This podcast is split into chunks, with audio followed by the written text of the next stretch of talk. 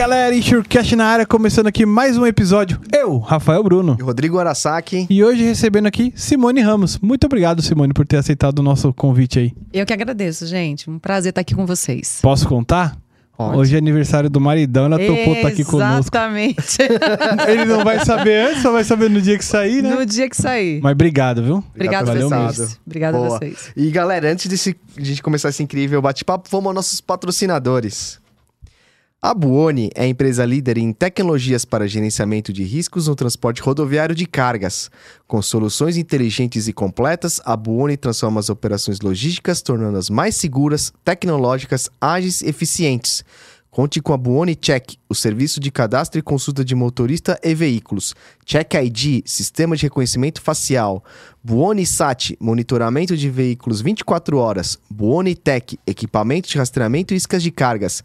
BeSafe, a solução prática para a prevenção de acidentes. E o Buoni Log, solução para gerenciamento da frota e entregas mais eficientes.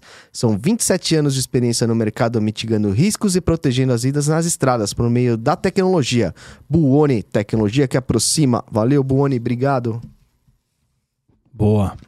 A Onisys é uma plataforma de engajamento e capacitação de motoristas que utiliza inteligência artificial para identificar o perfil de direção segura, permitindo assim que as transportadoras as- atuem na prevenção de acidentes e gestão de motoristas.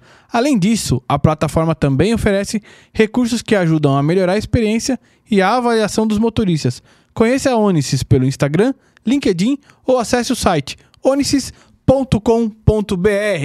É isso aí, galera. Se você é do ramo de seguro de transporte, certamente já ouviu falar da Moraes Veleda. Temos o prazer de tê-la como nosso patrocinador.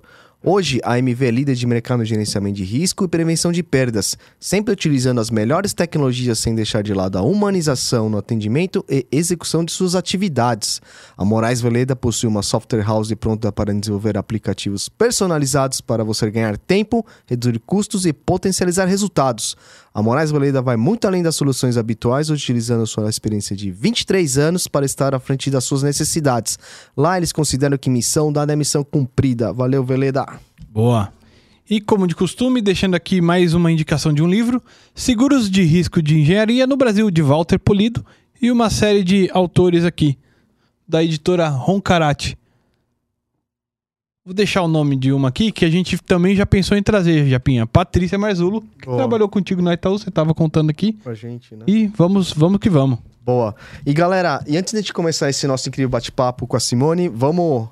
é, não se inscrever no nosso canal, deixar aquele like maroto, é, compartilhar os vídeos com os amiguinhos, esse, para esse vídeo chegar a mais gente, pra gente passar mais conhecimento para as pessoas. Disseminar isso, até para quem não é do mercado, e para ver quanto é importante, quanto o nosso mercado é forte e um mercado que ajuda É. e o quanto que A ela. gente fez aquela campanha de like no vídeo do Ga- do Gabriel, deu certo, chegou a mais gente. Pô, ajuda muito o like de vocês, galera. ajuda a chegar a mais gente. Isso aí, Rafa. E quem quiser ajudar o canal, patrocínio arroba insurecast.com.br ou você deixa aqui o seu valeu demais ou superchat, dependendo da hora que você estiver assistindo aí. é isso aí. Fechou? Boa. Vamos começar? Bora! Simone, obrigado novamente por ter aceitado em cima do laço aí, né? Foi bem rápido o nosso convite e a sua presença aqui. É, conte um pouquinho de você, Simone. Quem é você para quem ainda não te conhece? Bom, eu sou Simone, sou pernambucana, fui criada em Manaus, já tô aqui há quase, vou me entregar agora, né? Quase 30 anos no mercado de seguros. Sou mãe de Samuel, casada com Ulisses e amo o que eu faço, sou apaixonada pelo mercado de seguros, principalmente o setor portuário e o setor logístico. Bacana. Boa, que é um bacana. setor que tanto contribui aí pro, pro país, né, Simone? O setor portuário mesmo podia ser muito melhor valorizado e muito melhor utilizado, né? Não, tenho certeza absoluta, né? É um setor que a primeira vez que eu tive contato foi alguns anos atrás e eu me apaixonei de cara, né? Fiquei encantada com a grandiosidade e a forma significativa das operações. E é um setor que atua e desenvolve o país, né? Tudo passa pelo porto. Uhum. né? A gente até tem uma propaganda do Porto de Santos falando né, sobre isso, que tudo passa pelo porto. E a operação ela tem é, várias frentes, é, vários pilares. ah, seguros é uma delas, obviamente, gerenciamento de risco, mas eu acredito que a gente poderia fazer muito mais pelos terminais portuários do Brasil. É, a, a economia passa por lá, né? A compra e venda, a importação e exportação de produtos, a importação de produtos tecnológicos, exportação de né, matéria-prima ou, ou de coisas assim. Isso, isso é a parte mais legal da que eu entendo que é da, da parte de portos. E assim, e por que, por que portos e logística assim, Simone? É, é uma coisa que já veio, sei lá, de passado, pessoas anteriores ou não? Ou foi Olha, eu. eu- coincidência ter, ter entrado na área? Na verdade, eu comecei no mercado de seguros em Manaus. E foi muito engraçado porque eu estava começando a trabalhar, fui trabalhar em shopping, né? Muito adolescente ali para jovem. E a minha mãe, na época, já era separada do meu pai e precisava, né? Tinha três meninas e foi vender semijoias de porta em porta. E um dos clientes da minha mãe era o superintendente da Bradesco Seguros lá de Manaus. Nossa. Aí um dia ela chegou para ele e Você não tem uma vaga para minha filha, né? E foi aí que eu passei por todo o processo seletivo. E a primeira área que eu fui trabalhar, pasmem, foi a área de sinistro. E era a única pessoa de sinistro da sucursal. Então eu atendia todo o sinistro da companhia. Caramba. Aí comecei a ir para o Rio, fazer treinamentos, é, entender um pouquinho melhor como é que funcionava todas as áreas do setor de seguros, desde automóvel, seguro de vida, é, grandes riscos. E engraçado que logo em seguida eu fui trabalhar é, por conta de uma oportunidade que teve dentro da seguradora com benefícios. Aí passei 10 anos trabalhando com benefícios, com saúde, com vida, com previdência. E quando em 2001 eu vim morar em São Paulo, eu decidi que aqui estava a grande oportunidade. Então virei para minha família e falo: quero ir embora, quero ir morar, quero ir morar em São Paulo. Quando eu comecei, a, quando eu cheguei aqui no mercado, eu quis mudar e entender como é que funcionava literalmente o mercado de grandes riscos, de seguros que a gente sempre chama de ramos elementares. E depois de alguns anos eu tive o meu primeiro encontro com o setor portuário. Eu estava, na época eu trabalhava com seguro de aviation. E eu tinha um cliente que fazia pulverização em plantação de banana lá em Santos. Uhum. E aí eu, né, porque vocês sabem que plantação, né, é em montanha. Tem. Aí você tem a parte agrícola, o avião fazia todo o trecho ali no avião agrícola. Quando eu erro o caminho, que, que maravilha foi eu errar o caminho. e fui parar na Lemoa, né? Para quem conhece Aham. Santos, né? Aquela região onde tem todos os terminais. Quando eu me deparei com aquilo, eu falei, gente, o que, que é isso, né? Ah, que empresa é essa? Que mercado é esse? E aí um, um- eu eu tive um contato com uma empresa lá da região, trabalhava na área comercial, me interessei por curiosidade, entrei em contato para oferecer os serviços da corretora. E aí marcamos uma visita e quando eu fui visitar o porto, eu fiquei realmente muito admirada com toda aquela grandiosidade daquela operação. Aí a partir daí eu comecei a focar, a estudar, a entender a operação e aí acabei me apaixonando completamente pela área portuária e por Que toda bacana. a cadeia logística. Você que buscou, então, esse, esse seguro para sua carreira. Exatamente. E aí você vai fazendo descobertas, né? Que Aham. não é somente o seguro do porto em si, né? Que é o, o obrigatório, operador portuário. Você tem toda uma cadeia logística ali envolvida, do transportador, do embarcador, os armazéns, retroporto, ah, os terminais alfandegados. Então você tem os terminais de veículos, de líquidos, de grãos. Então a- a- é, é muito grande, é- são muitas é, operações ali diferentes que você pode atuar. Uhum. E como que tá o mercado hoje, esse mercado pro corretor? Eu diria que hoje para o corretor, esse mercado ele tem que ser voltado para o corretor especialista nesse setor. Conhecer mesmo. Ele precisa, porque não existe mais simplesmente eu vou fazer o seguro do cliente, pegar o produto, vender e vou fazer a colocação. Hoje o mercado portuário e o mercado logístico ele exige que o profissional entenda da operação. Por isso que eu gosto muito, não sei se vocês já tiveram experiência, né, de colocar minha bota, meu EPI, ir lá no terminal, acompanhar o engenheiro e fazer toda a parte da, da vistoria, entender o gerenciamento de risco, levantar todas as informações e ali sim, com o entendimento daquela operação, você consegue fazer um programa de seguros adequado para esse, esse cliente, né, para esse terminal.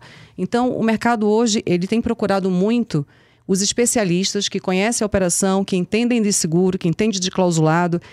E são colocações muito complexas, Sim, né, sim, Rafael, sim. Rodrigo? Não é uma coisa muito simples de se fazer. Então, cresceu muito, né, gente? Com tudo que vem acontecendo nos últimos anos, privatizações, novos terminais, terminais privados. Então, para o mercado de seguro tem sido muito favorável. É. Você sabe que quando eu, eu tive um período que eu trabalhei um pouco com o operador portuário, né? É, na, na antiga Excel, com a Cintia Takahashi. Nossa, quando ela fazia uma apresentação pra, sabe, para me ensinar, você é doido. Você vê que ela não conhece só de seguro, ela conhece, como ela falou, A da operação. operação. Fala como funciona, aprendi o que que era uma série de coisas ali. Ali- Aliás, um abraço pra Cintia se ela assistir aí. Eu tive com ela esses dias, inclusive. Verdade? Com ela e com a Ana lá do Rio. Aí, ó. Ah, A a Cintia Ana é uma especialista também, né, do, É. do setor de seguros. É, pô, foi, foi muito bacana. E é isso que às vezes, alguns ramos eu sinto falta. Pô, você- às vezes a gente conhece muito seguro, mas não conhece Essa do que o que, cliente está fazendo, né? Eu É, acho é que a, que- gente, a gente pergunta isso aos convidados, né? Uhum. Inclusive, acho que até, até você poderia até comentar sobre isso, Simone. A Marina também, que teve aqui, trabalhou com a gente no Itaú, também é verdade, outra. verdade. Você você acha que é importante o subscritor, o técnico, saber em loco que realmente o que, ele tá. É fundamental. Não, eu, eu, eu não tem como separar, né? Ah, eu percebo que muitas vezes até quem é da área comercial vai fazer uma visita na operação, o olhar dele muda completamente daquilo que ele já tinha decidido ali com o subscritor. Porque a leitura de uma inspeção é uma coisa, você estar em loco, entendendo a particularidade, ah, o que, que acontece no dia a dia. Porque quando a gente pega um relatório, a gente faz uma leitura um pouco artificial Uhum. ajuda muito, né? Principalmente quando a gente manda para o mercado lá fora. Mas, por exemplo, quando a gente trabalha fazendo um programa de seguros complexo, que tem um seguro de operador portuário com valores altíssimos, precisa fazer uma colocação no exterior, e você pega o cliente junto com o time da corretora, com o time da seguradora e vai lá fora, o entendimento do ressegurador é completamente diferente simplesmente quando eu compartilho somente uma apresentação. Então, isso também vale localmente. Quando o subscritor ele vai diretamente lá no local, ele entende a operação, ele vive, né? Eu sempre brinco, nem que você tenha que ficar ali um dia inteiro sentado observando, né? Carga, descarga, entrar dentro de uma esteira, entrar dentro ali do, da parte subterrânea para ver qual é a movimentação ali de, de grãos, De de, grãos, merca- é. mercadorias, é, v- é, subir dentro de um chip loader, ver como é que é essa operação de carregamento de grãos, falando de grãos, né, que hoje é, é a operação principal no, no Brasil. Quando a gente fala de containers, ver o que, que é um portainer, como é que isso é, é armazenado, quais são os riscos que acontecem no dia a dia. Então, quando você tem o conhecimento, na hora de você vender o risco e até recomprar exclusões de apólices e até entender a especificidade da possibilidade de você até criar uma cláusula é completamente diferente do que simplesmente pegar um papel e subscrever. É, e até não vender errado, né? Porque às vezes você tá vendendo uma cobertura X lá, que na verdade o cara precisa da Y, né? E, e acontece muito. Não, e principalmente quando a gente fala de operador portuário, né? ah, você pode fazer muita coisa dentro é. do seguro do operador É portuário. bem completo, né? É, ele vai por sessões, você coloca. Uhum. É um seguro que primordialmente é de responsabilidade civil, de danos a terceiros. Se eu causar algum dano no- na carga e descarga de um navio. Mas você consegue colocar os ativos, até hoje, nos dias atuais, a gente consegue até cobertura para as mercadorias próprias do cliente. Uhum. Então você consegue colocar danos físicos, lucros cessantes, transporte de um porto para outro Pro quando a mercadoria não, não é nacionalizada. Então você vê que é um- uma operação extremamente primária, né? diferenciada, né? É boa, boa. O, o Porto Seco entra no seguro de operador portuário? Não, na verdade, ele, ele pode especificamente entrar quando você tem o principal como linha d'água. Né? Então, as seguradoras hoje, elas só aceitam se a operação for linha d'água. Aí você fala assim, ah, em um retroporto, eu consigo fazer? Então, se a, a operação principal dele for linha d'água, a seguradora aceita. Tá. Então você tem casos raríssimos, até porque a SUSEP né, não- acaba não aceitando, e a obrigatoriedade é que seja linha d'água. E aí, por conta disso, ele tem armazéns, ele tem a operação que é em conjunto com a operação portuária. A seguradora pode analisar e ter aceitação. Mas o primeiro ponto é, é linha d'água? Ok. Então a gente começa a fazer o estudo, a fazer a cotação, a, a fazer a adequação do desenho da apólice e manda para mercado. E, e, Simone, como que tá o mercado hoje de um seguro operador portuário? Seguradora, você fala? É, em termos Ah. de seguradoras, Tem opções? tem opções, tudo competitivo, hard, soft. Hard. É. Totalmente hard, né? Nós temos hoje oito seguradoras que aceitam o seguro operador portuário, mas dessas oito, uma delas não faz mais seguro novo no Brasil, só fazem as suas próprias renovações. É, uma outra seguradora tem somente a seção de RC, que é a seção de responsabilidade civil de danos, né, que for causado a, a terceiros. E aí você tem seis seguradoras. E cada uma, porque o contrato não é padronizado. Então, pelo contrato não ser padronizado, os limites de contrato de cada uma, né, elas seguem o que suas matrizes mandam seguir. E muitas de- delas, dependendo do tipo de terminal portuário e de operação, não tem aceitação ou simplesmente viram né, para a gente falar: olha, eu não consigo liderar, eu não consigo ser a seguradora principal, eu só consigo faz, acompanhar e entrar como co-seguro. Então você acaba ficando bastante limitado. E a maioria dos terminais portuários no Brasil são grandes. Né? E quando a gente fala de operação de líquidos, principalmente, a gente tem um número ainda menor de aceitação. Eu estou falando aí de, no máximo, estourando de três seguradoras que vão aceitar entrar no risco. E as demais acabam acompanhando. Então, é um mercado muito hard, né? de difícil aceitação. Ah, os protecionais precisam estar adequados, a operação tem que estar redonda. É, você tem uma série de obrigatoriedades que aquele terminal tem que seguir. Tem que ter plano de contingência. Muita gente confunde né, plano de contingência com PCN, que é o plano de continuidade de negócio. Plano de contingência, o nome já diz, é para conter, né? E o plano de continuidade é se acontecer uma catástrofe, como é que eu continuo minha operação? Então, quando você tem tudo isso descrito é, de uma forma estratégica, o mercado vê com muito bons olhos.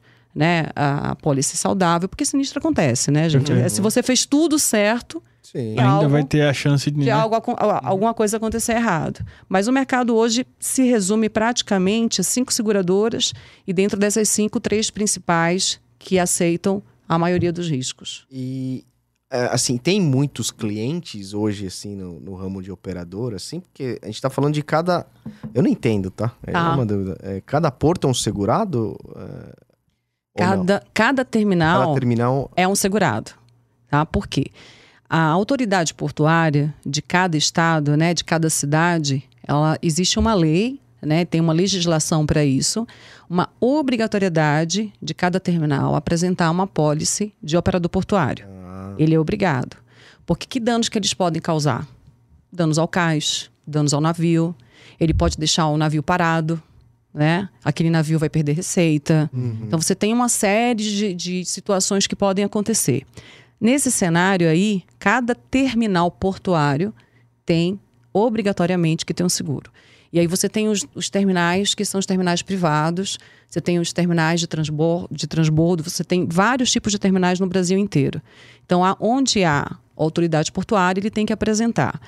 O que acontece muito que nessa operação de carga e descarga existe em letras garrafais, a não ser que haja uma negociação diferenciada com o exterior, nas apólices de RC geral, que às vezes as pessoas confundem, né? Poxa, mas danos a terceiros eu contrato um RC geral. é. Só que o RC geral tem letras garrafais lá, excluídos áreas portuárias. Então você é obrigado a contratar um operador portuário. E como você tem a seção de danos físicos, o que, que muitos terminais fazem? Eles contratam o operador portuário somente com a seção de RC e fazem uma pólice apartada de riscos nomeados, de patrimonial, para a parte dos ativos. Então, a gente tem um número gigante, bem significativo no Brasil, de, de apólices contratadas. Só pra exemplificar, e aí você me corrige se eu estiver errado, Simone. Só pra dar um exemplo pra quem não é do, do, do seguro de operador. O Porto de Santos é como se fosse um condomínio. Dentro desse condomínio tem vários Terminais. terminais. E aí São esses são os- concessões, né? Isso aí. Então tem concessões de. Tem essas novas concessões agora, que é renovadas a cada seis meses, são obrigados a apresentar. Concessões de 25 anos são obrigados a apresentar.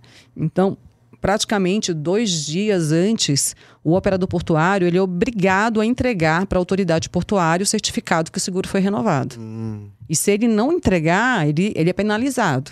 Então, por isso que a gente tem um número grande. Aí você tem Santos, Paranaguá, Rio de Janeiro, Itaqui, é, em Salvador, tem Rio Grande, tem, tem Manaus.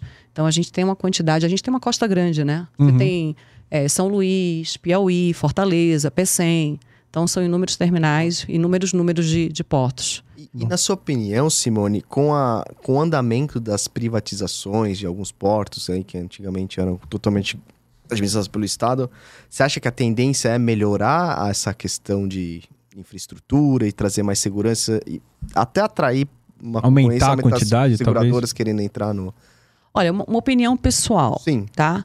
É, eu acredito que com a privatização, as empresas elas vão investir de maneira é, mais intensa na parte de protecionais e de reformas de estruturas. A gente tem algumas áreas no Brasil que a parte da estrutura é muito antiga e é conhecida do mercado internacional, né? E o mercado internacional ele não olha somente o Brasil, ele olha a América Latina. Então, ah, quando dá o sinal de alerta, é quando a sinistralidade está muito alta. E se a sinistralidade está muito alta, é porque não tem um gerenciamento de risco adequado ou porque não tem um investimento de protecionais. Eu falo de protecionais, né? Extintor, incêndio, brigada, sprinkler e tudo que é adequado para a operação. Separar armazéns, não, não acumular né, mercadoria no mesmo local, você poder fazer mitigação do risco dividindo esses locais. Então, eu acredito que quando entra a privatização, e eu tenho exemplos de vários clientes que, que participaram desses processos e hoje é, tem terminais né, ah, que estão com eles, que foi feito todo um trabalho e na hora da negociação com o mercado de seguros, a gente tem melhorias de taxa, a gente tem melhorias de clausulado, eh, a gente consegue recomprar exclusões, aumento de limite, melhorias de franquia, mas não somente isso, tá, Rodrigo? Tem todo um trabalho que precisa ser feito antes, né? Esse trabalho que precisa ser feito antes é de gerenciamento de risco. Né? Eu sempre digo que a parte de seguros é o último recurso, né? Você precisa fazer o dever de casa para que o seguro faz parte também dos pilares né, de gerenciamento de risco, para que, se precisar, você tem seguro para não impactar financeiramente a tua, a tua operação. E dentro dessa conversa de Boa. gerenciamento de risco, é, as seguradoras normalmente. Existem prestadores que de fato conheçam ali o operador portuário, que de fato conheça a necessidade deles, e as seguradoras conversam, ajudam, auxiliam nesse processo ou não? Tem. Eh, Eu acho que tanto do lado dos corretores especializados, que é o nosso caso, né? A gente tem uma área de engenharia que é especializada na operação portuária. Bacana. Então é, é diferente, o olhar é, é outro. Então a gente, a gente já, quando a gente vai fazer a inspeção, né? ah, semana que vem, inclusive, eu estou em Natal e depois lá em, na Bahia. Vou acompanhar o engenheiro. É, a conversa é outra, Muda. completamente diferente. E a seguradora, ah, ela também que trabalha eh, com um volume muito grande de apólices de operador portuário, ela tem também inspetores especializados em, em portos, portos. e também na cadeia logística como um todo. Porque a gente está falando também de armazém, Uhum. tem um monte de coisa aqui envolvida. Então, quando a gente vai para a operação, o nosso olhar é diferente. A, gente já, já- a gente já bate o olho, já sabe o que precisa melhorar, faz cálculo de perda máxima provável, né? Porque você está com um limite lá, vai para uma de- determinada cobertura de 50 milhões. Quando, na verdade, quando a gente faz o cálculo, a perda máxima provável pode chegar a 150 milhões, né? Você tem um valor em risco ali é, determinado de X, com limite baixinho. E aí, quando você faz a análise da estrutura, você percebe que o risco é muito maior do que aquilo que foi mensurado no passado por aquela empresa. Então, tanto pela parte da seguradora como a parte da corretora, é, essa hora vai poder dar um rumo de forma coerente para esse cliente. Bacana. Ô, ô, Simone, e dentro disso, assim, é, você vê novas tecnologias surgindo para prevenção portuária? Assim, você, você enxerga aí um caminho nesse sentido? Olha. Agora você falou um assunto que me interessa muito, Boa, viu, boa. É, tava comentando com vocês, né? Eu. Desde que eu comecei a atuar no setor portuário, e engraçado que às vezes eu converso com as pessoas, né? Eu sou uma entusiasta. É legal. eu gosto pra caramba. Uma das é, principais, assim, pontos de atenção que eu vi é que precisava buscar algumas medidas para melhorar essas operações, né? E aí eu fui estudar, né? Aí a primeira fui fazer um após lá na INS de logística e sinistro. Aí, não satisfeita, fui para a USP. Fui fazer gestão de projetos. Que eu queria desenvolver projetos voltados para o porto. Inclusive, meu TCC foi sobre isso.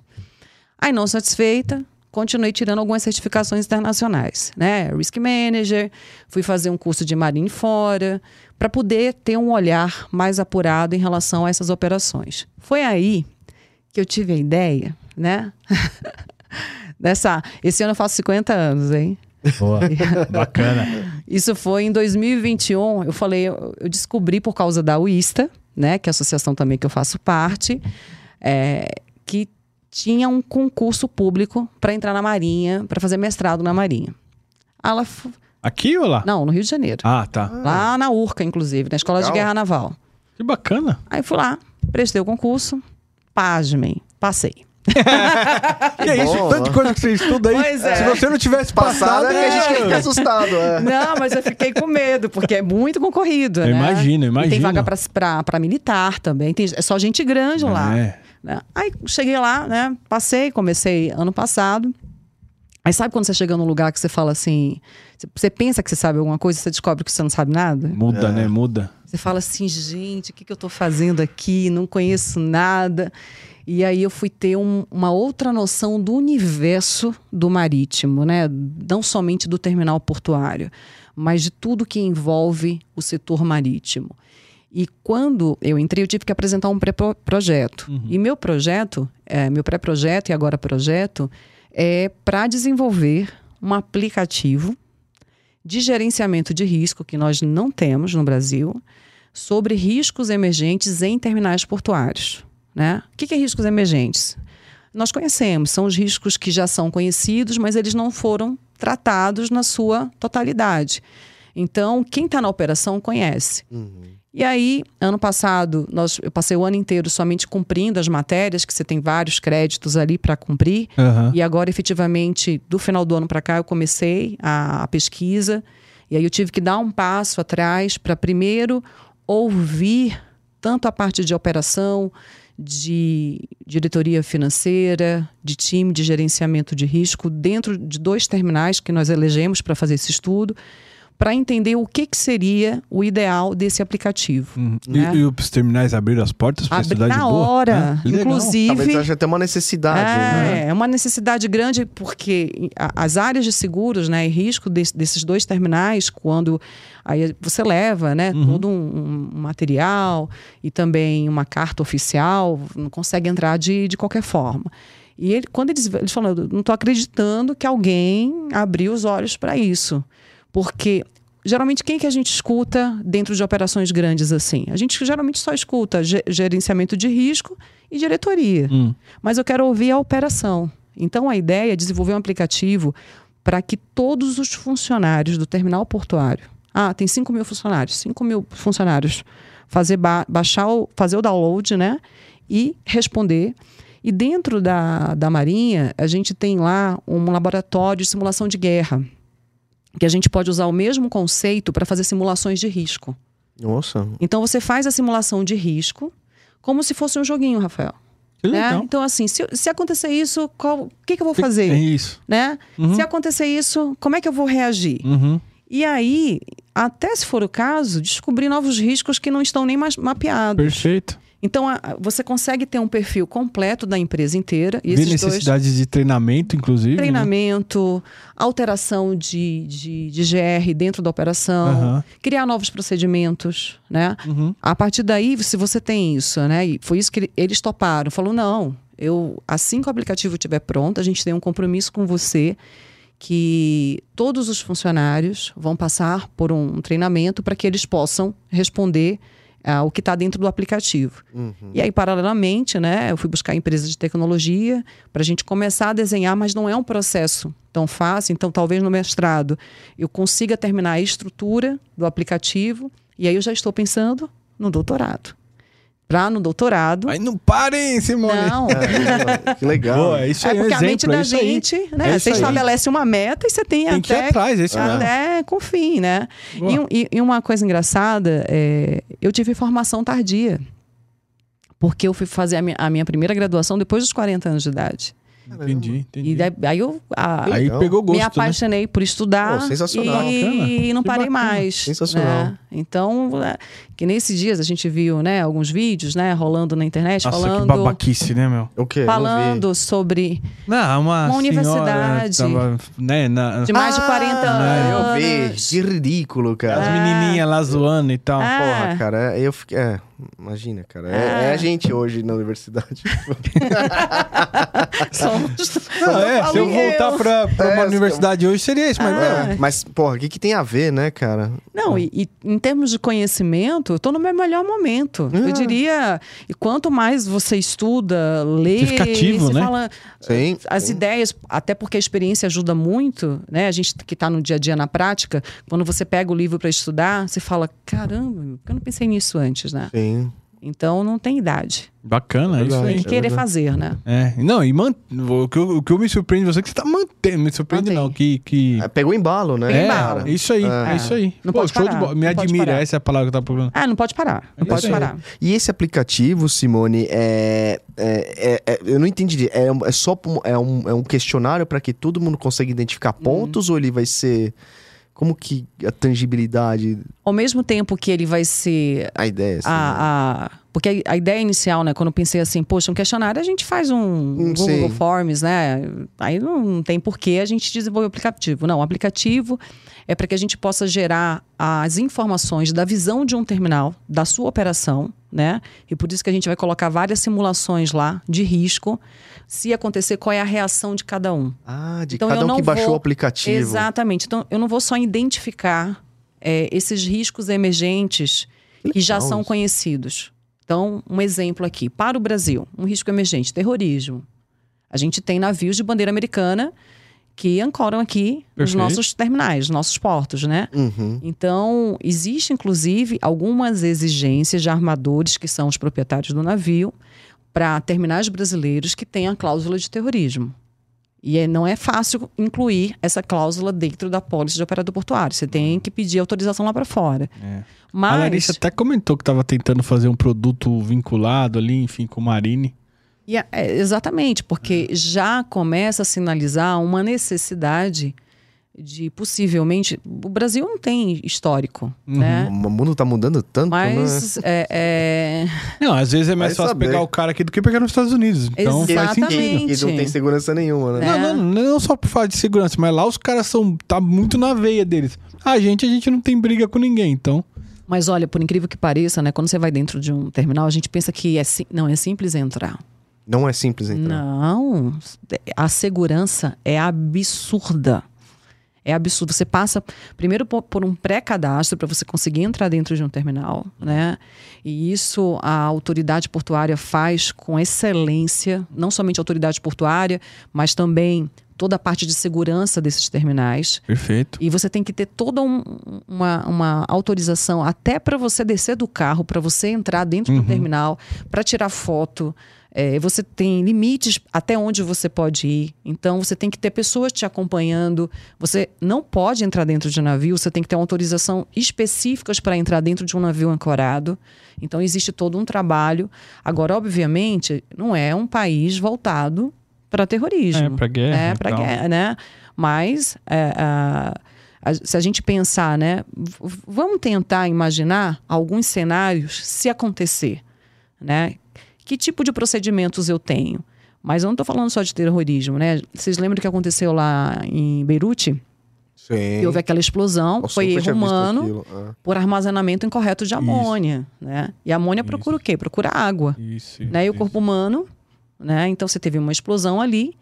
É, então você tem, tem vários fatores que podem trazer alguns sinistros catastróficos dentro de uma operação dessas. Tem aí. um vídeo muito bacana no YouTube que, que explica exatamente o porquê desse, desse acidente e tal. Pô, eu fiquei. Na época eu As tava trabalhando. é, né? Na época eu tava trabalhando lá com a Cíntia, né? Uhum. Eu, eu comecei a estudar aquilo lá pra, até pra poder aprender e tal. Uhum. Muito bacana. E é legal ver assim o conhecimento que de fato se tem no, no, no, no, no- no serviço em si, não no produto final e não só no seguro, né? É, e, é, e, fa- e faz a, a Faz grande. diferença. Faz a grande diferença com o teu olhar. Eu digo que eu tenho um, um compromisso é, pessoal, é, não somente com os, os clientes, mas com o setor portuário, é, e entender e saber que existem possibilidades para melhorar o risco. Né? Como, como deixar esse risco saudável? Então, cumprindo procedimentos, né? criando alguns treinamentos novos dentro da operação. Não é burocratizar, é deixar o risco da forma adequada. E Exatamente. Os, os por... eh, Desculpa, Rafa. você perguntou.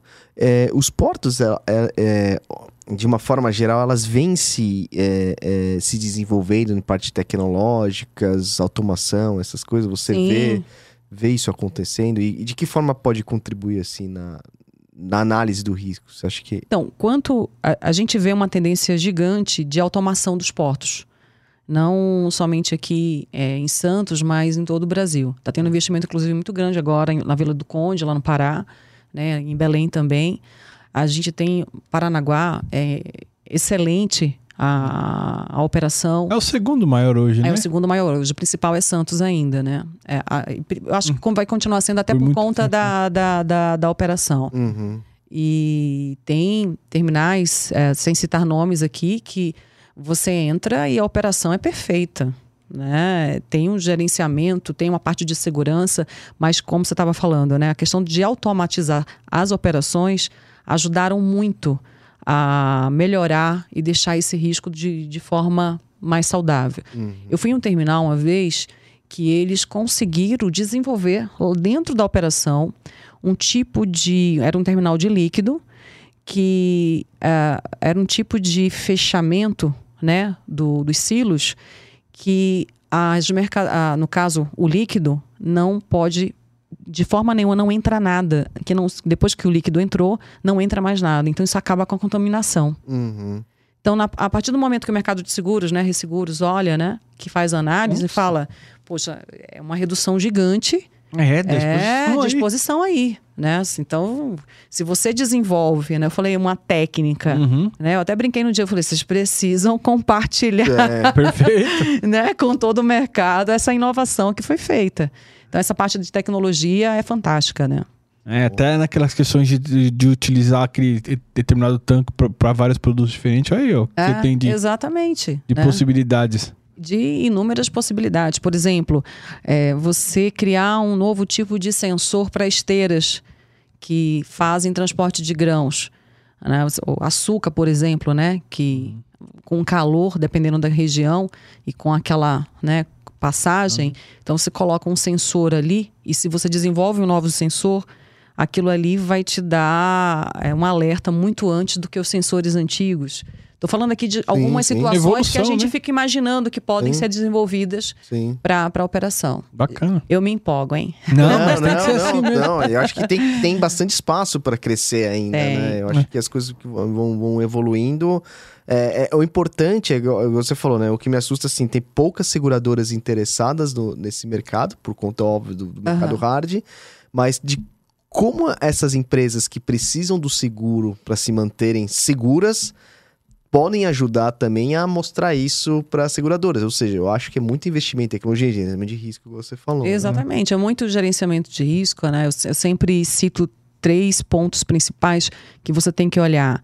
Os riscos esperados, que é aquele que você consegue controlar dentro de casa, os inesperados, que você transfere para seguro, e os catastróficos, que você também transfere para seguro, mas você precisa ter plano, como a gente já tinha falado aqui, de contingência e continuidade do negócio.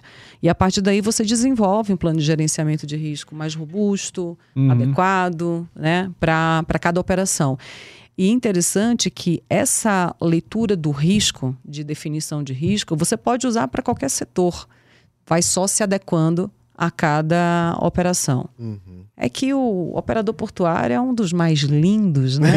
É muito entusiasta. E né? eu Muito acho- entusiasta. Boa, ah, e só um comentário. Ela falou da, da- da- do grupo Vista aqui, né? E a gente Aham. trouxe lá a Flávia pra conversar Flávia aqui. Maia, minha Tem um presidente. Boa, tem É. um episódio aqui que ela vai até lançar o livro lá Aham. por elas, né? Enfim, bem bacana. Quem puder assistir lá também, pessoal. E voltando aqui, ah, dentro da sua ideia, né, do, do aplicativo lá, é ser também, como posso dizer, é, proativo ali do cara, eu, ó, tem esses, te mandar ideias de, de, de situações que eventualmente está acontecendo no dia a dia deles lá. E como que vai ser o, como que você idealiza, né, o, o- o backstage ali do aplicativo? Quem, como que vai ser a junção disso, o trabalho posterior às informações? A ideia principal é, além de gerar esses relatórios, mas é de compartilhar esse aplicativo com o mercado de Uhum. seguros e de riscos, né? Não somente aqui no Brasil, mas no exterior, de ter um- uma equipe. E aí é tudo. Eu, eu- eu estou terminando, né? Esse, esse Uhum. primeiro passo aqui da pesquisa é, com todo o apoio do meu orientador. Então tem uma equipe da, da Marinha, né? Que, que, que são de professores, é, de mestres, de doutores que vão fazendo esse trabalho no primeiro momento. Uhum. A partir do momento que já tiver o aplicativo pronto lá na frente, é, obviamente, eu penso daquilo que a gente já está levantando de ter uma estrutura tecnológica por trás. Aí vai ter que buscar Os é, parceiros, né? parceiros, empresas, né? Eu tenho é, duas pessoas que, que são da área que querem também entrar, mas Legal. mas isso de forma muito científica, Uhum. né? Com informações, com provas, para que a gente possa ter um aplicativo que seja eficiente e que seja entregue para o mercado. Isso é um, um- um- é, algo novo, É isso? né? Inédito, inovador e ser compartilhado. A gente tem uma matéria agora que eu estou dando lá na. Que, eu, agora estou participando, é de políticas públicas. Ah, nós temos hoje essa obrigatoriedade da contratação de seguro, com um limite mínimo para cada região, que muitas vezes não atendem é, na sua totalidade a operação se acontecer um sinistro. É claro que os grandes terminais, eles, eles atendem o que a, a autoridade pede, mas eles contratam valores muito maiores, né? Porque a operação são significativas, tem contratos com os armadores, os donos do navio, e ele tem que apresentar um limite mínimo ali aceitável. Mas a partir do momento que a gente tem esse aplicativo em mãos, a gente vai conseguir ter um olhar mais crítico, Entendi. pode criar novas políticas públicas, pode aperfeiçoar o que já existe, Que pode desenhar algo novo dentro da SUSEP. Uhum. Então, é deixar isso para o mercado utilizar e ser um, um- um material que possa é, aprimorar a parte de seguros e a parte de riscos também. E você comentou aí dos sinistros, né? Na tua experiência, o que, que são os principais sinistros de, do, do operador? A gente tem vários tipos de, de sinistros, né? O, o- o operador portuário, né? O terminal portuário evoluiu muito em termos de protecionais. A gente tem grandes terminais no Brasil Uhum. e são extremamente eficientes nas suas operações. Então, hoje a gente tem um, um ponto é, é, que é complicado, que foge àquilo que pode ser feito dentro de casa, que é a questão do clima. Né? Então, a gente está com os vendavais em algumas regiões do Brasil, com que nós nunca tivemos, né? com uma velocidade muito maior, que pode causar também danos maiores. Uhum. Ah, um outro ponto, a parte, o pessoal sempre fala, nah, mas carga e descarga pode acontecer? Aí é mais uma questão de procedimentos. né? Agora, o que acontece muito são é, danos de equipamentos, danos elétricos, quebra de máquinas, que isso também está envolvido dentro do, do operador portuário. E grandes catástrofes, gente, é, quando acontece, é incêndio. Né? E aí você tem perdas imensuráveis Normalmente é, É. em armazém, assim. que- são em armazéns, né? Te- Teve, são, tem casos muito conhecidos no Brasil que a gente teve um incêndio de líquidos, né? De, de inflamáveis. Tivemos um outro caso também de incêndio em, de açúcar, né? Porque provavelmente não tinha na época, né? a- um sensor que poderia ter avisado, né? Isso foi há muitos anos atrás. Uhum. Mas a gente houve todo um tratamento desse risco, um investimento. Hoje você vai no, no local, é, é outro Foi o local. último grande sinistro de Porto? Foi esse, não? Eu acho que Que no todo mundo Brasil. fala- chamava de caramelo, né? Eu lembro É, disso. exatamente. Foi um, um dos, um dos grandes. Esses dois que eu estou comentando com vocês, inclusive esse de líquidos, é, tem, tem até palestras que foi dada né, pela Risk Manager na época que fez a regulação do sinistro. Então a gente. Agora, no dia a dia, né, é transformador que parou de funcionar, que Os quebrou, dano, é, mas que podem se tornar grandes se não forem controlados. Não foi tratado rapidamente. É, se, não- né? se você não conseguir substituir rápido ali, você para toda a operação. É, e aí é. você entra para um lucro excessivamente gigante, né? Legal. Você acha então que o mercado, assim, aí os operadores em si, tá bem maduro nesse sentido? Já aprendeu muito com os problemas que teve no, No passado. e? E a gente também tem um aprendizado muito com aquilo que já era aplicado antigamente no exterior, né? E que começou a ser exigido em, nos contratos brasileiros. Entendi. Então, mas eu, eu- os terminais brasileiros, puramente brasileiros, é, têm tido uma maturidade muito grande para risco. né? A gente vem numa tendência, não sei se vocês têm percebido, não somente eu acho que terminais portuários, cadeia logística, mas de uma cultura de risco. É. né? Ela, ela vem mudando, né? O Brasil, se a gente pegar 20 anos atrás, a gente não tem o cenário que a gente tem hoje de empresas preocupadas com risco, de ter áreas específicas de gerenciamento de Isso. riscos e E seguros. seguros, né? Não é Tirar um somente da mais o né? financeiro, É, né? perfeito. não olhar só custo, Perfeito. É, entender que é um investimento, que precisa fazer esse dever de casa, que precisa ir para campo, né? E buscar especialistas que conhecem a operação, que é a minha briga Isso. É isso com o aí. mercado, entendeu? Eu acho que com, com isso, esse aprendizado vem também dos grandes sinistros, né? Que acabam É, ocorrendo e acaba. acaba exatamente. É o exemplo da Sim. aviação, né, cara? É, é A aviação é sempre entender, assim, né? Pra que não entender o ocorra, problema pra isso. Pra... E, e, Simone, agora partindo um pouquinho do, pro, pro projeto que você também participa lá do Sou Segura, né? Como é que foi sua entrada? O que que você... Como, como, o que que te chamou a atenção? Enfim. Olha, gente, como eu estava falando para vocês, né? 27 anos no mercado de seguros. Uhum. Eu já vivenciei tudo que vocês possam imaginar. Ah, então, e principalmente nesses, vamos pensar assim, 10, 15 anos, olhando para grandes riscos, eh, nós sempre fomos, ah, como- mulheres, maioria, mas em cargos de liderança, minoria. E a- a- eu, eu venho com uma visão né, lá de trás que estava tudo bem, né? Chegar só uma coordenação e, no máximo, a uma gerência.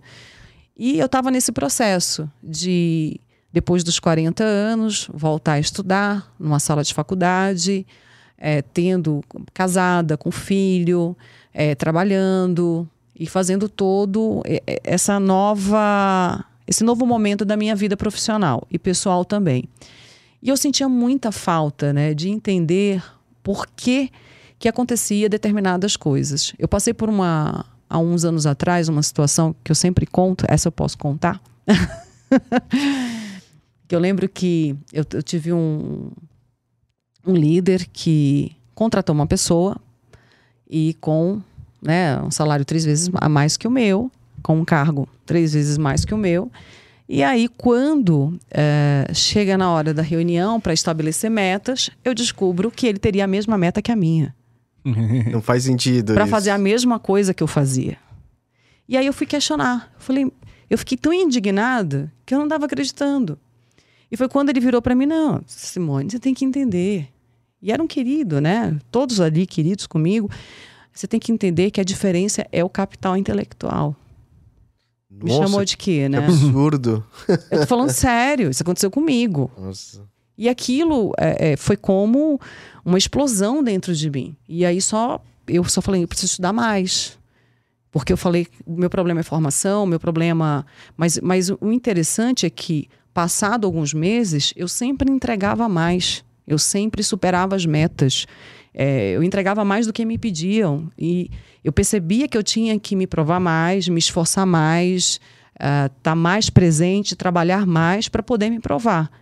Foi aí que eu já já já tinha, né, não estava mais nessa empresa e eu estava começando a buscar é, ONGs para poder entender esse universo, porque eu também não entendia, Rafael, não entendia.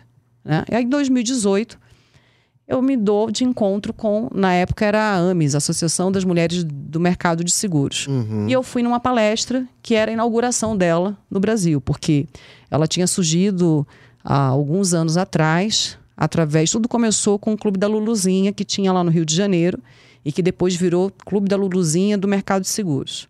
E por conta disso, as mulheres se reuniam para fazer network, para uma ajudar a outra, uma apoiar a outra, abrir portas também, e resolveram formalizar a associação, fazerem cursos. E quando formalizaram a associação, formalizaram de forma nacional. Aí fizeram a inauguração em São Paulo. Quando eu fui, na primeira palestra já foi um choque de realidade. eu falei, isso existe? né? E aí. Mas em que sentido? Deixa eu pegar esse ponto assim. Por que, que você teve esse choque assim? Porque foi exatamente sobre viés inconsciente. Tá. Eu que aceitava e permitia que o outro fizesse. E estava tudo bem. Tava Entendi. tudo bem alguém falar para mim que o problema da diferença, mesmo com a mesma meta, era o capital intelectual. Entendi. Tava tudo bem, né, nesse sentido. Para mim, eu tinha que fazer de tudo para manter o emprego. Então, tava tudo bem, né? Aí, a partir desse momento, vem uma palestrante nesse dia, né, da inauguração em São Paulo, e ela fala sobre a questão dos vieses inconscientes, né? Ah, tem filho. A mulher chora mais. Ah, é mimimi. Ah, é menininha. Ah, não dá para chegar a cargos maiores, né? Porque vai ter que sair no horário, porque tem, tem família. É, e tantos outros, né? E se a gente pudesse citar, ah, roupinha bate-meta. É, isso é antigo pra caramba Uhum. né? E isso lá atrás era muito comum no nosso setor. Vocês sabem disso Sim. falando a real, né? E aí como, quando eu comecei, aí eu comecei Esse muito lá atrás não, viu, Simone? Ah, tem tem algumas coisas algumas que a gente coisas ainda vê que eu vou ainda- falar? Ah, o que, o- esse tema, ele, ele começou a, a- a- Pelo menos na minha percepção, a vir muito à tona há alguns anos, assim, uns quatro, cinco anos, mas. ele veio mais com Mais uma forte. força, assim, né? Que Exatamente. realmente. eu também já presenciei coisas absurdas, né? E realmente, anos atrás, era um negócio que ninguém se falava, né? Não, e ninguém falava 10, nada. 12 anos atrás. E ninguém falava nada, e se submetia àquilo, né? Às às vezes até com medo. Aí, quando foi lá em 2018, eu tive no primeiro dia, né, que foi a inauguração em São Paulo, e eu amo escrever. Amo escrever. Minha paixão, uma das minhas paixões, eu acho que se eu não fosse no mercado de seguros, eu teria sido jornalista, né? Que legal. É, Legal. amo, amo escrever. E a já existia uma coluna chamada Coluna Fala Mulher. E a Simone Visani, que é a minha xará e presidente da Sou Segura, estava procurando colunistas para escrever de forma voluntária. Ah, entendi. Aí foi aí que eu comecei e escrevi. Mas uma- você foi atrás ou. Não, eu fui convidada. Ah, eu fui. Uhum. convidada e teve um evento ali na, na, no auditório da NS, da escola, lá ah, em- na Rua Augusta, né? E aí eu fui e conheci, comecei a me envolver. Eu falei, E gente. tinham pessoas também que estavam com na a mesma. mesma, com várias histórias, com várias situações. É, e eu entendi que aquilo ali poderia ser ah, uma porta de saída para eu entender o que estava acontecendo comigo e com o próprio mercado. Uhum. Como é que eu poderia mudar também, Uhum. e mudar a chavinha, né? E como eu poderia ajudar outras pessoas. Porque a briga não é uma briga, é, uma, é um pedido especial. A gente não quer é, tomar lugar de ninguém. Nós queremos, na verdade, ser respeitadas, chamar os homens também para o diálogo e tentar reeducar o mercado e conscientizar o mercado que não tem mais espaço para isso. Não tem mais espaço para algumas situações que algumas mulheres podem ainda passar ou que no passado era mais evidente. Aí eu escrevi o meu primeiro artigo, né? A, a mulher do mercado de seguros, histórias de superação. Fiz uma pesquisa e aí entrou naquele prêmio, tem o prêmio da FENACOR, Uhum. de jornalismo, e eles fizeram uma abertura na época para quem não era jornalista. E, para minha surpresa, eu fiquei entre os 10 melhores artigos Nossa. do Brasil inteiro. Parabéns. Aí fui convidada, fui para o Rio de Janeiro, teve todo um evento lá no Museu do, do Amanhã. Pediu um Conheci- aumento para aquele teu chefe. Conhecer. Não era mais meu chefe. Mandar um. Não era mais meu chefe. Não era mais meu chefe. Toma! E desde então, aí eu comecei a me envolver com a Sou Segura. Aí a Simone me, me fez o convite para ser colunista. Só, só uma questão. Essa Ah. situação foi logo. Faz, faz tempo Faz assim? tempo, Ah, bastante tá, tempo. Tá, tá. Bastante. Não foi assim, Tá, papo, tá, tá bom, tá bom. faz tá bom. alguns Aham, anos já. Tá bom. E foi quando eu, eu me envolvi tanto, no entanto, que hoje, né, eu me tornei colunista, assumi a coluna Fala Mulher. E aí comecei a trazer um monte de mulheres, né, junto com toda a diretoria, para escrever para a coluna, para ganhar visibilidade, para ter notoriedade, para as pessoas olharem também que existe tênis, é, parte técnica dessas mulheres, não somente falando de empoderamento feminino, mas também que tem conhecimento, muito conhecimento por trás. Uhum. E a partir daí, aí veio o convite para eu ser conselheira e ah, nos últimos anos para fazer parte da diretoria. Inclusive as meninas sempre falam, né? A mulherada sempre fala assim que eu fui uma das que mais me empoderei da causa, né? Legal. No sentido pessoal, né? No sentido assim, isso aqui dá certo. E aí, quando, quando eh, eu comecei a fazer parte, né? Aí eu fui entender o que, que é equidade. Equidade nada mais é do que mesmos direitos, mesmos deveres e mesmas obrigações, independente do seu gênero. Olhar a pessoa pela capacidade, pela entrega que ela faz, independente eh, do gênero, independente das suas crenças, independente de quem é. E por conta disso, eu vi a possibilidade de ter passado tantas histórias que eu poderia contar para vocês do passado. Eu falei, eu posso ajudar outras pessoas, eu posso levantar outras mulheres. E a Sou Segura, ela tem todo um trabalho, né, de mentoria, tem a coluna Fala Mulher que a gente dá visibilidade para as mulheres, de networking e como eu já citei, de conscientizar e mostrar que a forma que as pessoas pensavam não está correta, Porra, claro né? que não, é. Fomos Tirar a normalização de certas é, coisas, né? Não, não normaliza isso. Vamos trazer para a realidade, né? E a partir daí foi feito todo, um- tem todo um trabalho, tem toda uma equipe envolvida, né? Tem outras mulheres incríveis que fazem parte. A gente vai aprendendo uma com as outras, a gente vai se apoiando e trazendo. A gente tem inclusive um, um comitê chamado Juntos por Elas, que meu CEO faz parte. Olha que legal. Eu tenho um puto orgulho, né, dele dele estar junto e ele super apoia de É, forma isso era uma coisa que eu ia te incondicional, né? De forma incondicional. Estou muito feliz hoje porque eu trabalho numa empresa que não olha esse tipo de diferença. Então, está sempre apoiando, sempre eh, quebrando esses paradigmas que foram criados lá no passado para que a gente possa trazer uma realidade para o mercado e sem brigar com ninguém. É falar assim, Rafael, vamos mudar? Não, não, não cabe mais isso. É Vamos- isso. a forma correta é essa hoje. Né? Vocês viram o, o Summit, que nós tivemos agora recentemente, o Summit Sou Segura, que foi. Explica um pouco como foi, o que, que, o que, qual que era o objetivo do Summit. Ah, nós, nós temos cinco anos né, de, de Sou Segura, mudamos a marca de Amis para Sou Segura. E durante todo o ano a gente tem várias entregas que, a gente- que nós fazemos. Então nós temos a coluna, temos o. Nós também temos o nosso podcast, temos a nossa TV Sou Segura. Então a gente faz várias entrevistas com personalidades do mercado e dá oportunidades, independente de carro pra, cargo, né, para várias mulheres que buscam esse empoderamento, as pessoas têm um conceito muito errado da palavra empoderamento, porque a palavra empoderamento ela significa é você dar poder para alguém de um direito adquirido, Tá. tá? Então eu tenho o direito de ir e vir. Uhum. Então, é, quando essa pessoa perde o poder, é porque alguém foi lá e tirou. Então, a mesma coisa acontece dentro do mercado de trabalho. Então, se eu estou dentro do- de uma empresa e alguém tira a oportunidade de eu crescer por ser mulher, algo está errado. Então, alguém está tirando um direito que eu também tenho, independente de quem eu seja. Né? E a partir daí, a gente vem fazendo todo um trabalho. Então, todo ano tem um grande evento. A gente teve período de pandemia. A gente fez o Summit né, no período de pandemia, foi todo online. E aí, esse ano, nós tivemos né, a, o privilégio, é, foi um momento incrível, né? Porque nós fizemos exatamente no dia 7 e 8 de março, que é o Dia Internacional da Mulher. Uhum. Tivemos uma presença de, entre os dois dias, de mais, aproximadamente 800 mulheres presenciais, Nossa, 500 online. Foi um número grande, né? muito grande. Oxe. Maior que Muito muitos grande. Eu não foi divulgado, vocês estão sabendo em primeira mão. a gente vai divulgar os números do, do Summit. Tivemos 19 painéis.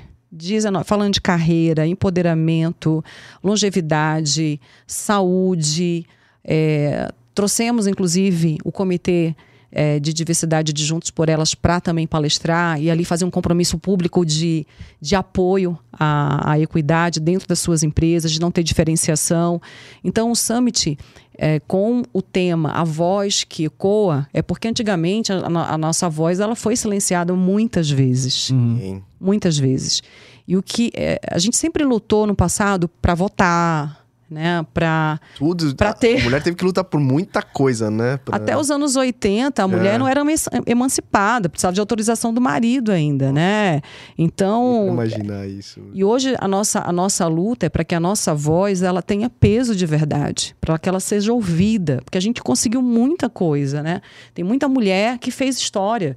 As nossas Perfeito. mães. Pô, né? Eu vejo a minha mãe, eu, eu, sou, eu digo que eu sou filha do sertão. A minha mãe veio do Nordeste brasileiro.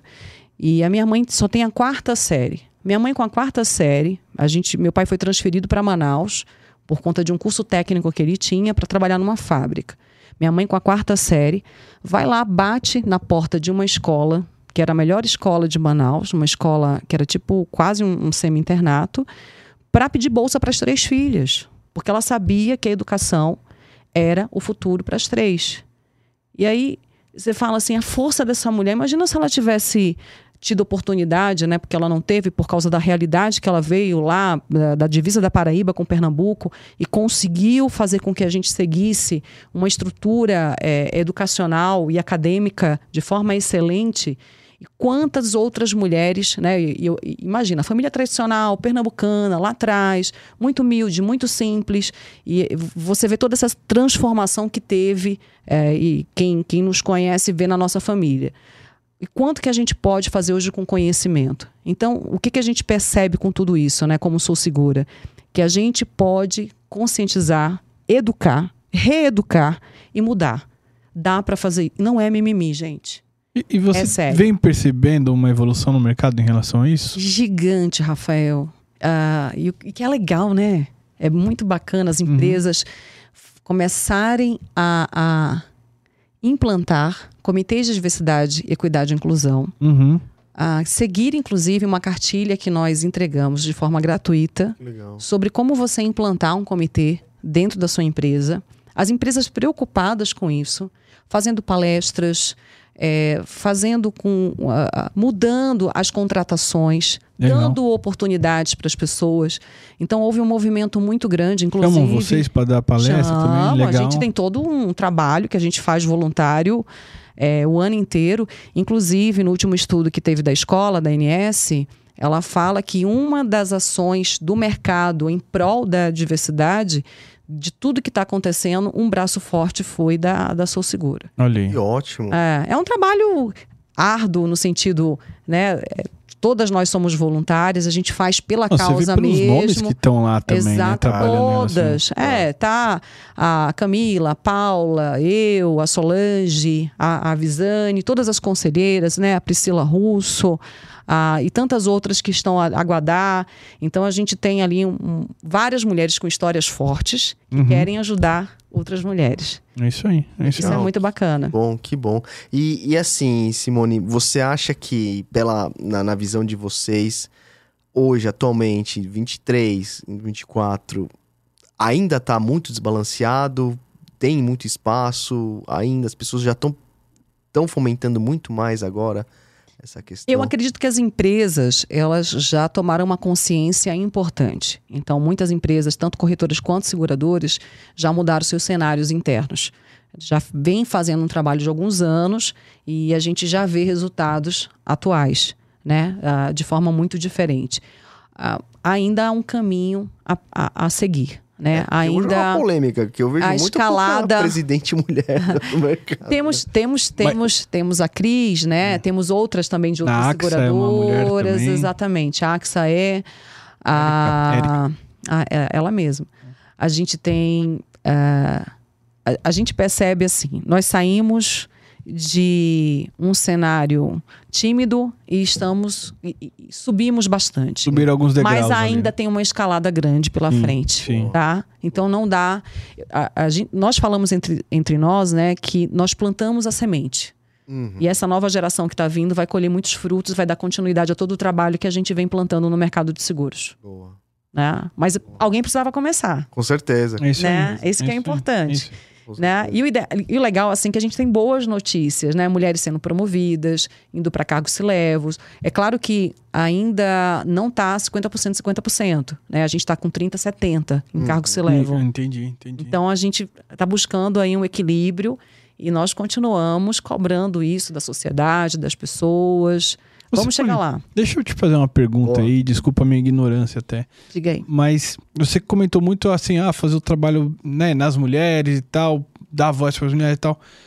Quanto que isso também é, o trabalho não tem que ser geral, sabe? De, de mudar a minha cabeça, a cabeça do Rodrigo nesse sentido, até de, enfim, entendimento, às vezes a- a- os RHs da empresa, etc. Com, com- qual- quanto que tem que ser é, empoder, empoderar não é bem a palavra que você é falou? empoderamento, é, É. empoder- é- é- é- é você empoderar a, a mulher. Uhum. Eu diria que é, com esse comitê que a gente tem, Juntos por Elas, que é formado por CEO CEOs e líderes homens, Tá bom? eles têm um trabalho que é feito, né? Eles, ah, nós participamos praticamente como ouvintes, né? A Visane faz todo o direcionamento, mas eles trazem, trazem insights Uhum. de como ah, está a- o seu pensamento, a estratégia refer- referente ao mercado e como eles podem ajudar a mudar. Nesse sentido. Entendi, Nesse sentido. Entendi. E isso acaba refletindo dentro das empresas que cada um representa. Isso acaba refletindo de uma forma geral no mercado. E hoje, eh, os próprios homens, né? Como eu estava falando para vocês, a gente está trazendo muitos homens para o diálogo, Uhum. né? Então e como a é gente que tá quer... sendo isso? A- Os homens estão. Será que eu vou, vou me expor? Não vou? Como é que tá isso? Daí? é um tema que tem que ser Nada. falado. eu tem que também acho, mas tem os, tem os ser medos falado. próprios, né? De cada, Não, de do entender, indivíduo. né? Tipo, peraí, deixa eu entender. Deixa eu Isso, parar pra é, entender. Quebrar é. um pouquinho o preconceito, né? Isso, Deixa isso. eu quebrar, cara. É. Tá- peraí, tem alguma coisa errada aqui. De- Uhum. de- como é que eu posso mudar? Como é que eu posso é, é, me comportar, Uhum. né? A partir desse momento. É, ter cuidado, né? Aquelas falas que fazem parte é, do nosso discurso. Segurar um pouquinho, não falar mais. É, algumas coisas que você estava acostumado e achava que estava tudo bem. Né? Incluir as mulheres em todos os trabalhos. E não estou falando só de mulheres, eu estou falando de todas, né? É, de de, de, de todo, to- todos os gêneros. ah, enfim, é isso. Show, show. O- o- o- e assim, e- e dentro do mercado ah, segurador, nosso mercado, Aham. as pessoas têm aderido muito, igual você falou, a, a maioria está aderindo ao Sou Segura, palestrantes e tal, participando. Sim. Ou ainda falta muita, dentro do nosso mercado, muita gente. Olha, né? o Summit, eu acho que foi a maior prova de Oh, como é, Não, o mercado. Homens presidentes. Não, presentes, presentes, lá. é. Presentes lá. Né? Legal. Então, a gente tem apoio de seguradoras, não somente no falando, não só como institucional, mas das pessoas, como causa própria. Uhum. Né? Eu falo, eu preciso ajudar a reeducar, meus, a educar meu filho, a minha filha. O que, que eu quero para o futuro desse mundo? Qual o legado que eu vou deixar? Eu vou deixar que isso continue acontecendo? Eu vou deixar que a mulher seja subjugada? Eu vou ajudar essa mulher e, e apoiar, né? Porque um, tem, tem uma palavra que eu fiz até um artigo recentemente para a revista Insurance Corp falando sobre a voz das mulheres na tomada de decisões, né? E muita gente fala sobre meritocracia. Ah, mas é, tem que ser por mérito, não tem nada a ver com gênero. Mas a meritocracia, muitas vezes, ela é míope. Porque se eu sou aquele que só apoia o meu similar, como tem um, um estudo da ONU Mulheres que fala que os homens promovem seus similares, né? É, se eu apoio só os meus similares, então onde é que tem a meritocracia aí se eu não estou fazendo o mesmo pela mulher? Uhum. E ela vai ter que.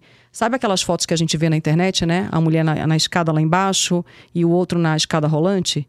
Então, por isso que mesmos deveres, mesmas obrigações e mesmos méritos, mesmos privilégios. Então, eu não posso apoiar aqui e não apoiar aqui e depois dizer que esse aqui teve mérito. É, isso tá sentido dentro nenhum. daquele viés inconsciente que você fala Também. ou não? É bem É, consciente isso aí mesmo. Não, isso aí é, é- é- já virou vem, algo antigo, É, enraizado ali. né? enraizado. Por isso que tem que ser E Né? bem egocêntrico, porque, pô, você. Né? tá Como é só- que você muda a chavinha? É, então, Como é que Mas você é muda a chavinha? É esse trabalho de conscientização. Entendi. Então, é, é, não é para brigar com ninguém. É falar assim, gente, vamos, vamos entender. Bota a luz no assunto, né? É, vamos a luz colocar a luz nisso aqui, que não cabe mais. E quantas mulheres maravilhosas a gente tem no mercado de seguros, Verdade. quantas mulheres com autoconhecimento, empoderadas, que podem contribuir de uma forma extraordinária para o mercado, perfeito. pode trazer E são- inovação. É, e são ignorados pelo pelo simples fato de ser de ser- mulher. É, exatamente, né? E que muitas vezes, por causa dessa cultura, né, esse tradicionalismo do passado, elas até o que a gente chama de síndrome da impostora, né? Se boicotam, é, tá- a palavra não está certa. Não, tá certo. De Boicota. boicotar, é? Boicota. É, não, não, não querem se expor por medo, né? Às vezes não querem participar de, de al- algo que, que vai ter muita visibilidade porque acha que não é capaz, porque isso já foi ali atrás, lá né? atrás ensinado e virou algo cultural. E a gente tem que quebrar isso. E a gente só vai quebrar isso com a ajuda de vocês, com a ajuda das mulheres e com a ajuda de todo mundo. Pô, Simone, eu só tenho duas coisas pra te dizer. Primeiro, muito obrigado por estar aqui. Um E segundo, bate-papo. parabéns. Parabéns pelo seu, pela sua paixão, né? Tanto por estudar, que eu acho que isso é um hábito que o ser humano tá perdendo, né? É, mas estudar me transformou. É. Eu não, não- eu não tenho mais a mesma cabeça que eu tinha de um ano atrás, né? Olha que coisa interessante, É isso aí. né? É isso aí. a, a- cabeça vai explodindo de ideias. A sua paixão pelo seu trabalho, porque acho que de, de tudo que a gente falou aqui, né, do seguro e Você tal, vê do no, no- nos olhos a forma Simone, como que é. fala e tal, e pelo projeto, que você vê que também é outra coisa que você falou com, com gás ali, sabe? Com Ah, É isso aí. bacana, É isso parabéns e eu muito que obrigado. agradeço, eu agradeço o carinho de vocês, o convite, um prazer estar aqui. É, parabéns por essa iniciativa, achei fantástica. Você é uma grande divulgadora, contem comigo. Ajuda aí! Ajuda, aju- vamos, vamos divulgar esse vídeo que é importantíssimo esse vídeo aqui com esse Vamos, bate-papo. Vamos, vamos né? sim. E o que- é, dizer para vocês que essa inovação né, do Insurcast vai longe. Ó, Obrigado. vai longe. tomara. Sério mesmo, sério mesmo. A sinceridade, o brilho no olhar de vocês é fantástico. Boa, obrigado. E você ajuda a gente a manter esse projeto, viu? Que tá nos assistindo, né? É isso mesmo. Simone, sensacional. Eu reforço o que o Rafa falou. A gente percebeu nesse bate-papo, assim. Eu fiquei até ho- hoje prestando mais atenção Dá uma até. vibrada aqui, a gente É. É, vamos porque dizer assim, assim. Isso é comercial, né? Silvio? Também. Não, porque, porque, Também. porque assim, eu, eu percebi o quanto esse tema é, é relevante pros dias de hoje e o quanto de fato. Não, Porque, É porque o claro, que ela pô. falou, eu também passei por toda essa fase desde. A gente foi, fomos evoluindo, né? Claro. Você vê como que as coisas têm, têm que ser mudadas. porque Não dá pra ser, não existe mais aquilo, entendeu? Não tem, Não. nunca deveria e, ter é- e existido. são exemplos, né? O, já pra quem Porque como toda... É bizarro, cara. Hoje em dia você ter alguma situação parecida com os exemplos que foram É. dados, né? Mas enfim. É que, é que hoje ninguém se atreve, né? Comigo não. Não, mas, não mas, ser mas, ninguém, mas eu tô né? falando no sentido assim, é, é, ah, acontece muito ainda. Muito É, ainda. foda isso, e eu, e eu falo para todas as mulheres que estão nos ouvindo, é, me procurem. Eu quero ajudar. A gente quer ajudar. A gente quer transformar. E não é ideologia, é algo sério, real. É algo que a gente pode transformar. Você pode, o Rafa pode, né? Dentro de casa, fora de casa. Se você não começar isso no teu seio familiar, né? Você também não vai levar para fora. Né? A mãe não falava, né? Pra gente, né? Como é que é?